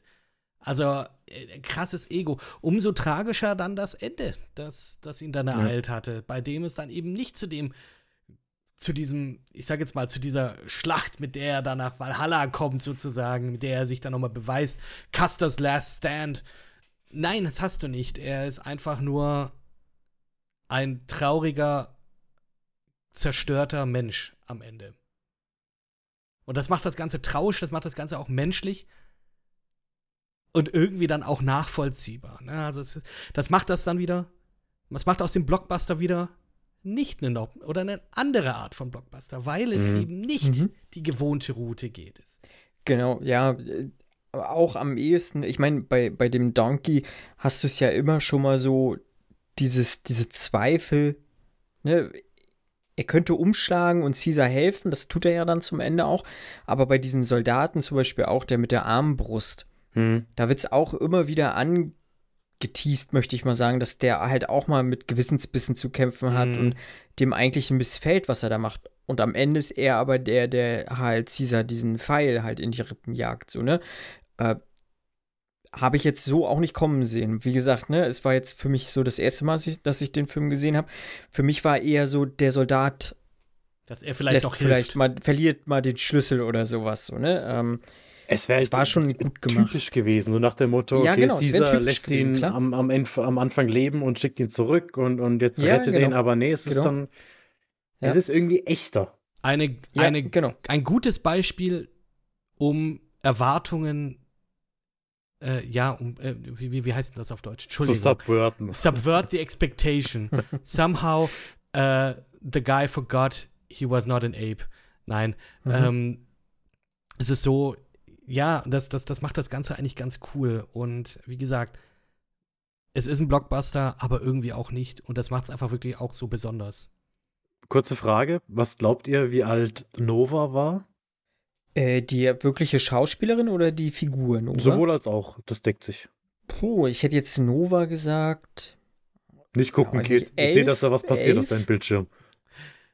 Elf und die Schauspielerin, ja, nicht, nicht viel älter. Vielleicht zwölf. Ich habe sie also, vorhin tatsächlich kurz gegoogelt, aber ich habe es natürlich, ich habe mir das natürlich nicht gemerkt. Ich glaube, sie ist jetzt 18 heute, 2022. Ich habe halt gedacht, die wäre sechs oder sieben. Oh, also nee, da habe ich dann so gemerkt, okay, ich habe keine Ahnung, wie alt so Kinder sind. Und die war halt 13. ja, 13, okay. Und ich habe das dann vorhin so gelesen. Sie ist jetzt 18, dachte so, ja, das kommt hin, der Film ist ja schon lange her. Moment, der Film ist 2017, die war 13. Hä? Das hat für mich irgendwie überhaupt keinen Sinn ergeben, weil das ist so ein kleines Kind und die freut sich dann so schön. Und es ist dann auch dieser Moment, wo sie äh, Maurice fragt, ob sie ein Affe ist und dann freut, oder sie, wo sie, nee, nicht, nicht der Moment, wo, wo er sagt, sie muss stark sein und sie muss brave sein und dann macht sie so, mhm. hm. und, und da dachte ich so, ach, was für ein süßes kleines Kind. Das ist ein 13-jähriger Teenager. Aber im Film also, wird das, glaube ich, nicht. Ähm, also nicht auf, auf dem Play der Affen Wiki ja ähm, ist sie mit, als 13-Jährige irgendwie. Mhm. Ah, okay. Und, wenn's, wenn's, und die hat auch überhaupt kein Problem damit, dass wahrscheinlich jemand, der ihr Vater sein könnte, jetzt einfach erschossen wurde und sie dann mit den Affen mitgeht. Ja, aber auch so, hm. Achso, stimmt, ihr Vater wird das schon. Ja, mein Gott. Ich, also ich gehe mal davon aus, dass das der Vater ist. So habe ich es verstanden. Könnte ja. gewesen Vielleicht sein, aber ja. auch so als Aussiedler gesagt, ja, nee, wir, äh, wir machen das mal nicht. Wir gehen mal woanders hin, dass sie sich dann praktisch selber dann verbannt haben, bevor hier der Colonel den irgendwie eine Kugel in den Nacken jagt. Ja, aber guck mal, da ist so ein lustiger Affe mit Hute, wäre ich auch mitgegangen. Gut, der kam dann erst später, aber. Ja, und der eine, der eine hat, äh, hat ihr eine Puppe gegeben. Es ist, ja. Ich habe extra noch mal geguckt, das ist nicht die gleiche, es ist nicht mal annähernd die gleiche wie im äh, Original Planet der Affen. Es ist, es ist natürlich irgendwo nee. ein Easter Egg, aber es ist nicht die gleiche Puppe. Ich habe gedacht, vielleicht machen sie da dann was. Was meint ihr zu Bad Ape? Fandet ihr es unnötig, so ein Comic Relief zu haben? Ja. Weil, weil da war ich, ich mir nicht ich, sicher. Ja. Äh, ich ja, mit der Ergänzung, was Kit ja vorhin so eingeleitet hat, finde ich es eigentlich auch okay. Ja. Dann, aber ich hätte ihn vielleicht wirklich nicht so nicht so funny gezeichnet gebraucht. So. Ähm, äh, ja. ja. Mhm. Sehe ich genauso. Also, der war schon witzig und mhm. Comic Relief ist in dem Moment vielleicht auch gar nicht mal so, war gar nicht mal so schlecht, weil der Film sonst ja schon eine relativ negative Grundstimmung hat. Da ist das, was Bad hm. Ape äh, macht, schon, schon witzig, wenn er dann sagt so, ja, hier, da und da und da. Ja, gut, da gehen wir jetzt hin. Oh no, No. also das fand ich ja dann schon wieder witzig. Äh, und, aber, aber dann hast du das so, oh, warum, warum ist das so klein? Und dann hat er einfach das Fernglas falsch rumgehalten und sagt, das, ah, ah. fand ich, also ich hatte es deutlich schlimmer in Erinnerung. Ich hatte den so als Jar Jar in Erinnerung, ich dachte, der nervt nee, die ganze Zeit. Ne? Aber es sind eigentlich nur so drei Szenen. Es ist die mit dem Fernglas, die ich sehr lustig fand. Äh, es ist dann immer diese No, No, No. Und es ist einmal als äh, Maurice will, dass er bei ihm auf Rückklettert und ich blick, was er machen soll. Und dann schreit ihn Maurice mal an und dann fällt ihm so das Gesicht runter und ja, also bleibt er nur kurz so ich hab, kurz ich habe jedes Mal gelacht, also bei den drei Momenten. Klar, hätte ich ihn wahrscheinlich, wahrscheinlich nicht vermisst als Comic Relief, aber ich habe mich dann irgendwie mit ihm abfinden können. Ja, ich glaube, so dieses Abfinden auch, ich, er hat mich mehr, glaube ich, so in der Mitte des Films dann gestört, wenn es sich so überschlagen hat mit hm. diesen lustigen Momenten und Szenen und äh, da musste dann wieder was kommen und wieder was kommen und das hat mich tatsächlich so ein bisschen gestört. Das hätte ich wirklich nicht gebraucht. Nichtsdestotrotz ist er äh, für die, für die Handlung ja durchaus wichtig, halt einfach. Mhm. Ja, also er hilft ja dann bei diesem Tunnel und er, beziehungsweise er bringt sie ja erstmal überhaupt auf den richtigen Weg und hat dann ja so ein paar Gadgets noch irgendwie so parat und sowas. Und das ist schon okay. Mhm. Aber, und ja. die, diese, was Kit vorhin gemeint hat, diese, diese Erweiterung der Lore nochmal, dass du halt jetzt, okay, du hast nicht nur ja, genau. diese Affen, die mit genau. dem Gas quasi ja. intelligent gemacht wurden, sondern genau. die entwickeln sich jetzt auch von selbst durch, durch, mhm. durch diese Grippe dann noch irgendwie. Ja, genau. und ähm, ich habe mir das dann auch ein bisschen durchgelesen und tatsächlich ist es auch so, dass auch dadurch, dass Bad Ape ja auch Klamotten in der, gegen die Kälte getragen hat, mhm, genau. auch so ein bisschen eventuell als Setup gedacht ist, dass das in der Richtung geht, dass dann vielleicht die Affen irgendwann mal dann auch eben da mal Klamotten tragen würden. Äh, so wie es dann halt in den, in den klassischen Filmen wahrscheinlich ist. Aber gut, Bad Ape selber ist ja auch ein sehr alter Affe, ähm, hm. habe ich das interpretiert, dass der dann auch entsprechend einfach nicht mehr so viele Haare hat und sich dann einfach warm hält. Ist, ist schon in Ordnung. Das ist schon in Ordnung. Das, das war auch, glaube ich, das Geheimnis, warum er so gut aussah. Also das so gut, gut gemacht ja, aussah. Mh. Weil du dich halt auf weniger Haare ja. konzentrieren musst und dadurch kannst du dir halt. Also, ich weiß ja nicht, wie CGI funktioniert. Ich weiß nicht, ob man da sagen muss, okay, wir haben jetzt 100% und 70% davon gehen in die Haare und 30% gehen ins Gesicht. Und bei ihm ging es halt 70% ins Gesicht und 30% in die Haare. Ich habe keine Ahnung, äh, ob sowas ansatzweise der Wirklichkeit entspricht. Aber ich hatte das Gefühl, dadurch, dass du bei ihm weniger Haare animieren musst, hast du dir mehr im Gesicht leisten können. Und also, ja, er sah sehr, er sah sehr nach Affe aus. Also im Vergleich zu Caesar, der dann schon menschliche Züge hatte oder halt mhm. auch deutlich wiedererkennbar Werte hatte im Vergleich zu, zu anderen Affen. Dann, also gerade bei Rocket war es dann ein paar Mal, wo ich mir jetzt nicht ganz sicher war, ist es jetzt Rocket oder ist es einfach irgendein anderer Schimpanse? Ja. ja. Ähm, war es bei Caesar halt doch schon sehr auffällig, dass man ihn immer erkannt hat. Ja. Aber ist ja auch vollkommen in Ordnung. Ich meine, er ist der Protagonist, wäre jetzt ja Schwachsinn, wenn man ihn immer in so Der darf Bild ein bisschen mehr Geld haben. Immer, immer so ein Wimmelbild, wo du nicht weißt, okay, wo ist Caesar gerade und was sind einfach alles andere Statisten. Boah, ey, sorry, aber, aber ich sag's mal, diese, diese ganzen Close-Ups von Caesar und den anderen, Das ist so gut. Ich komme da nicht drüber hinweg. Es ist so verdammt gut gemacht. Klar, ähm, teilweise siehst du dann auch, okay, das ist CG sozusagen, weil äh, Schimpanse sieht so nicht aus, aber trotzdem, es ist so markant, es ist so geil animiert. Es ist, ach, es ist einfach, es, ich komme da nicht drüber hinweg, es ist einfach geil.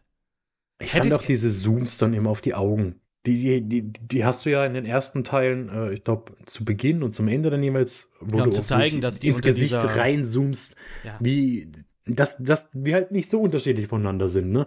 Je näher du reinzoomst, desto mehr stellst du dir die Frage, okay, ist das ein Affe oder ist das ein menschliches Gesicht? So habe ich es für mich irgendwie interpretiert, so nach dem Motto, ja, warum gehen wir mit manchen Tieren so um, wenn wir doch gar nicht so weit voneinander entfernt sind?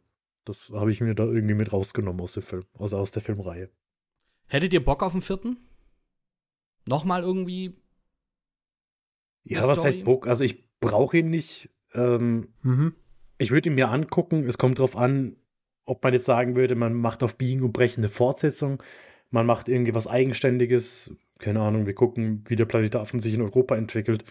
Äh, das soll jetzt aber keine, also ich soll bitte kein Franchise draus werden, wo wir sieben verschiedene Serien und 38 Filmtrilogien haben, die in jedem Land einmal spielen. Ich glaube, angucken würde ich es mir, weil die Trilogie hat ja gezeigt, dass Reboots oder Remakes nicht immer unbedingt nur ein Cash Grab sein müssen, sondern dass auch was dahinter stecken kann.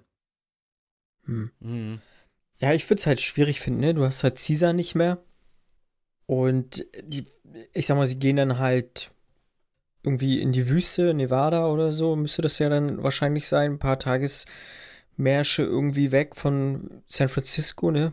Ähm, mhm also ja auch nicht New York, ne? Also es ist ja rein theoretisch dann äh, eigentlich auch nicht die Kolonie, die wir sehen, aber äh, im, im Urplanet der Affen, außer, obwohl, Las Vegas, haben die nicht auch so eine Art Freiheitsstadt oder im, im Hotel oder sowas? da gibt's eine. Ja, die haben, äh, vielleicht war es die Freiheitsstadt. Ja, wer weiß. Das wäre mal ein Twist gewesen, ne? Am Ende ja, von, ja. Wir sind gar nicht in New York, wir sind in Las Vegas. So auch gut. Äh, aber es wäre ja dann eher so dieses, wir bauen jetzt unsere Zivilisation auf und wie kommt da der Mensch denn dazu? Weiß ich nicht. Also du könntest so ein, so, so ein Game of Thrones machen halt. Irgendwie. mit Affen. Affenfamilien. So.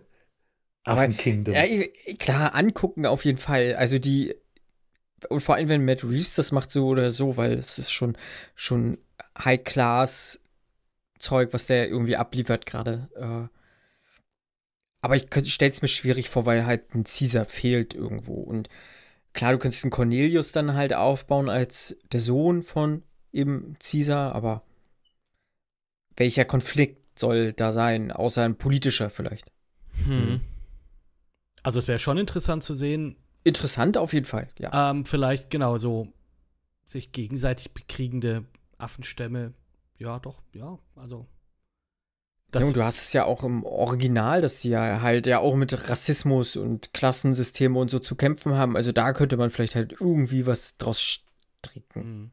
Also ich würde es tatsächlich auch, wie du es gesagt hast, vor allem auch davon abhängig machen, wie ähm, ich, ich würde es davon abhängig machen, wer da attached ist, wer da noch mit dran ist. Ja. Wenn du noch mal Matt Reeves hast und wenn du noch mal weil wegen, es muss nicht mal Andy Serkis direkt sein, aber der kann ja hier irgendwie als Overs, Over, äh, äh, hier, der das Ganze dann überschaut oder so mit Produzent. Ja, oder einfach Second Unit Director, der ist ja mittlerweile auch mhm. äh, ja, als Regieschaffender. Ja, sowas in der Art. Also, je nachdem, wie gesagt, wer da mit dran ist, wäre ich da mal vorsichtig optimistisch und ich würde mir da auch, ich würde das bestimmt auch angucken, einfach nur um zu sehen, ja, wie geht's denn weiter. Also die Trilogie so an sich, die steht und die steht verdammt gut da.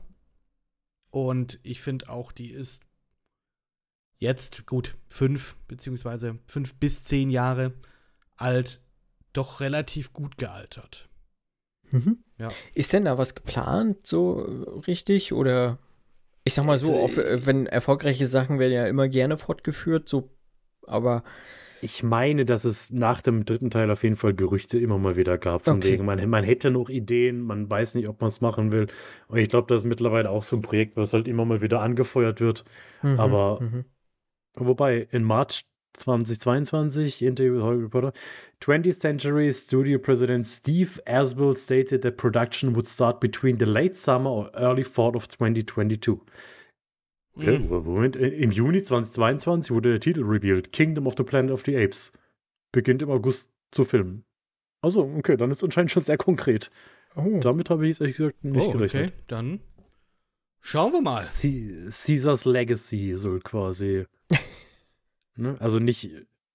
Also ich hoffe mal nicht, dass sie so einen machen auf, keine Ahnung, äh, Caesar The High School Years und zeigen, was zwischen Teil 1 und Teil 2 passiert ist oder sowas, sondern so wie ich es jetzt verstehe, soll das ne, schon danach spielen und dann gucken, was mit dem, was Caesar aufgebaut Boah, hat. Boah, da hätte ich auch überhaupt keine Lust auf irgendein so Zwischending.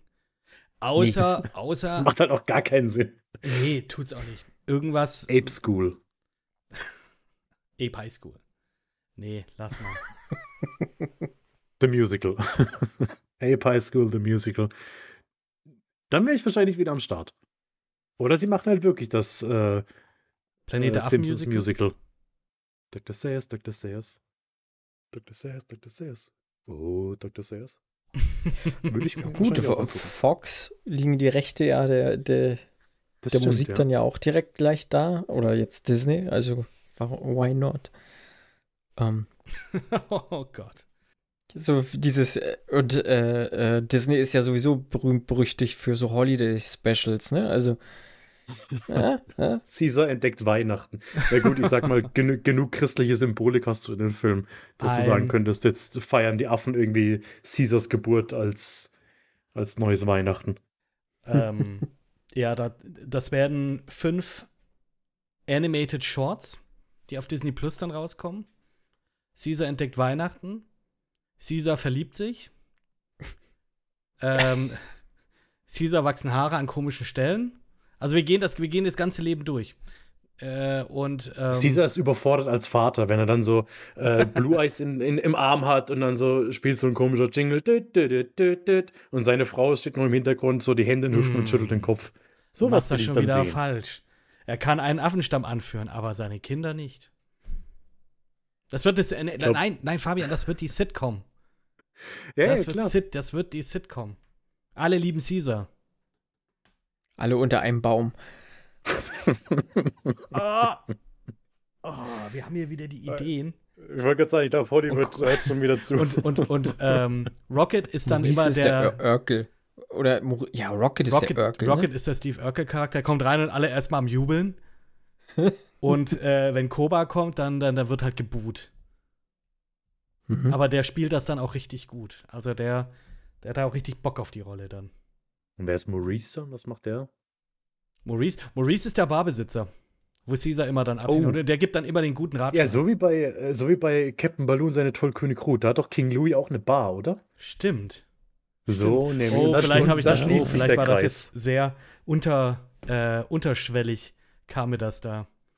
Aber dann auch nur mit Hawaii-Hemd auch. Ja. Oh. Und dann, dann, ist das eigentlich die Vorgeschichte. Das, und, und Nachgeschichte ist es, es ist krass. Also, wir haben ein komplettes oh, Franchise im Kopf. Da habe ich Bock drauf, Leute. Ja, ja. Mit Musik wir von Michael mal in diesen Pitch-Room-Meetings äh, sitzen irgendwie. Ne? Wir nehmen auch kein Kokain. Wir, wir kriegen die Ideen so. Und das ist halt auch schon viel wert, was du dir da Spaß an Kokain kosten. Jeder Kokain Aber stell dir mal vor, eine relativ teure Kokain Droge. nehmen.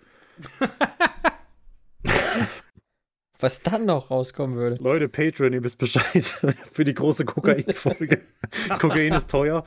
Äh, geht wohnt in München. Ich glaube, da ist Kokain noch mal ein bisschen teurer. Also, oh, da habe ich gerade ein bisschen Haut ordentlich rein. Fand ich gerade ein bisschen gut. Drogen sind schlecht, Freunde. Nehmt sie nicht. Ja, macht das nicht. Außer es macht Spaß. Genau. Aber Kokain ist schon nicht geil. Glaube ich. Gut, dass du das, glaube ich, noch hinterhergesetzt hast. Wollte dieses glaube ich. Ich weiß nicht, ob es mir zu schnell kam oder. Nee, nee, war genau richtig. War genau richtig. War getimed. Passt. Ja, passt.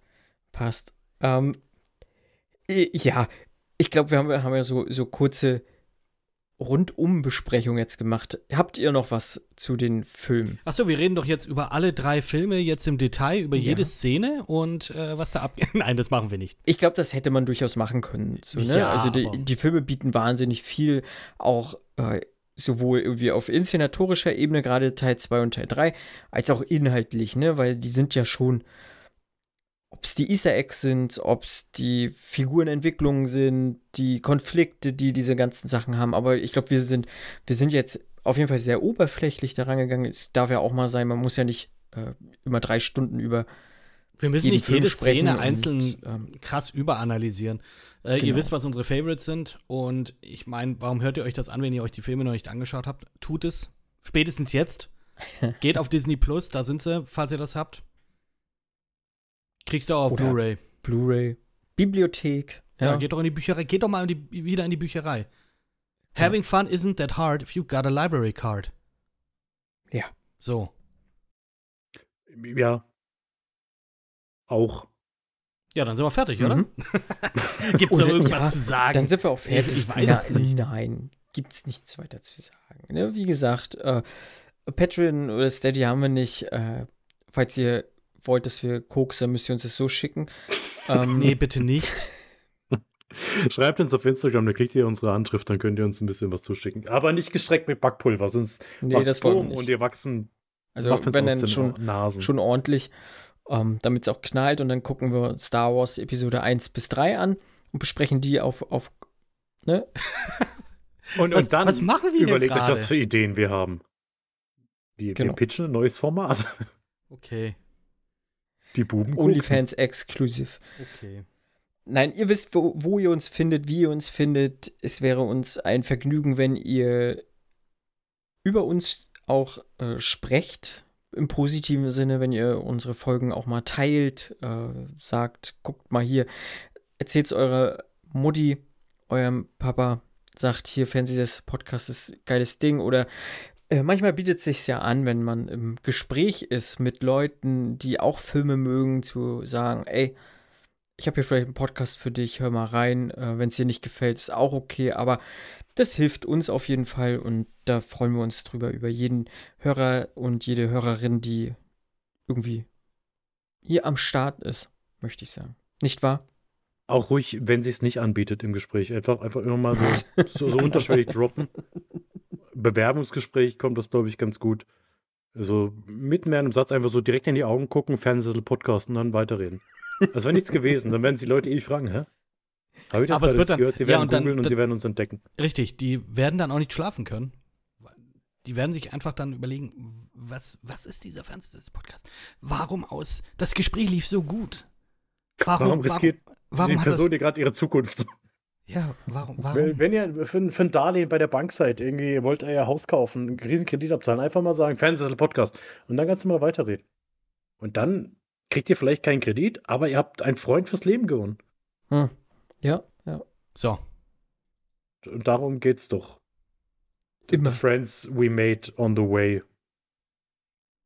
are the best friends of uh, all time in the world. And always. Könnt ihr jetzt mal was sagen? Das ist gerade unangenehm ja, für mich. Ich will, ich will wissen, wie das weitergeht. Love. Ich dachte, das ist das große Ding, das du jetzt am Anfang der Folge angekündigt hattest. Na scheiße, ich dachte, ihr habt nicht mehr dran gedacht, ne? Ich habe mir Gedanken gemacht. Ich werde, äh, ja. ich werde das ganz am Schluss machen. Mach mal, mach mal deinen besten Caesar.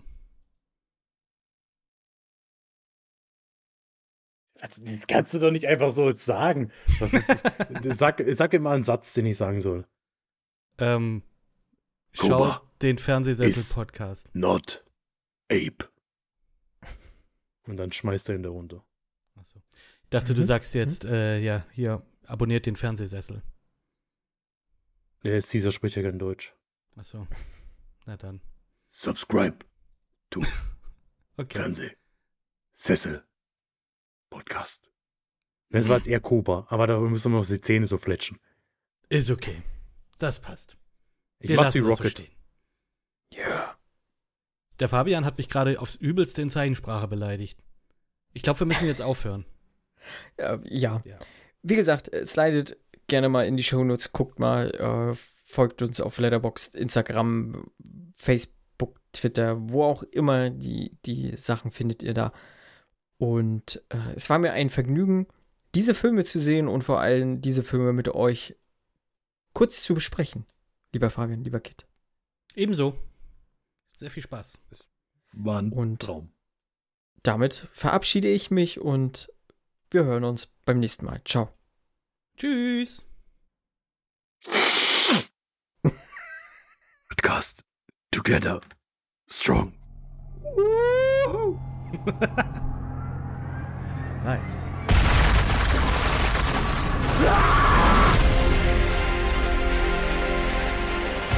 Die ganze Menschheitsgeschichte hat uns zu diesem Augenblick geführt. Die Ironie ist, wir haben euch erschaffen. Seitdem bestraft uns die Natur dafür. Dies ist unsere letzte Schlacht. Und wenn wir verlieren,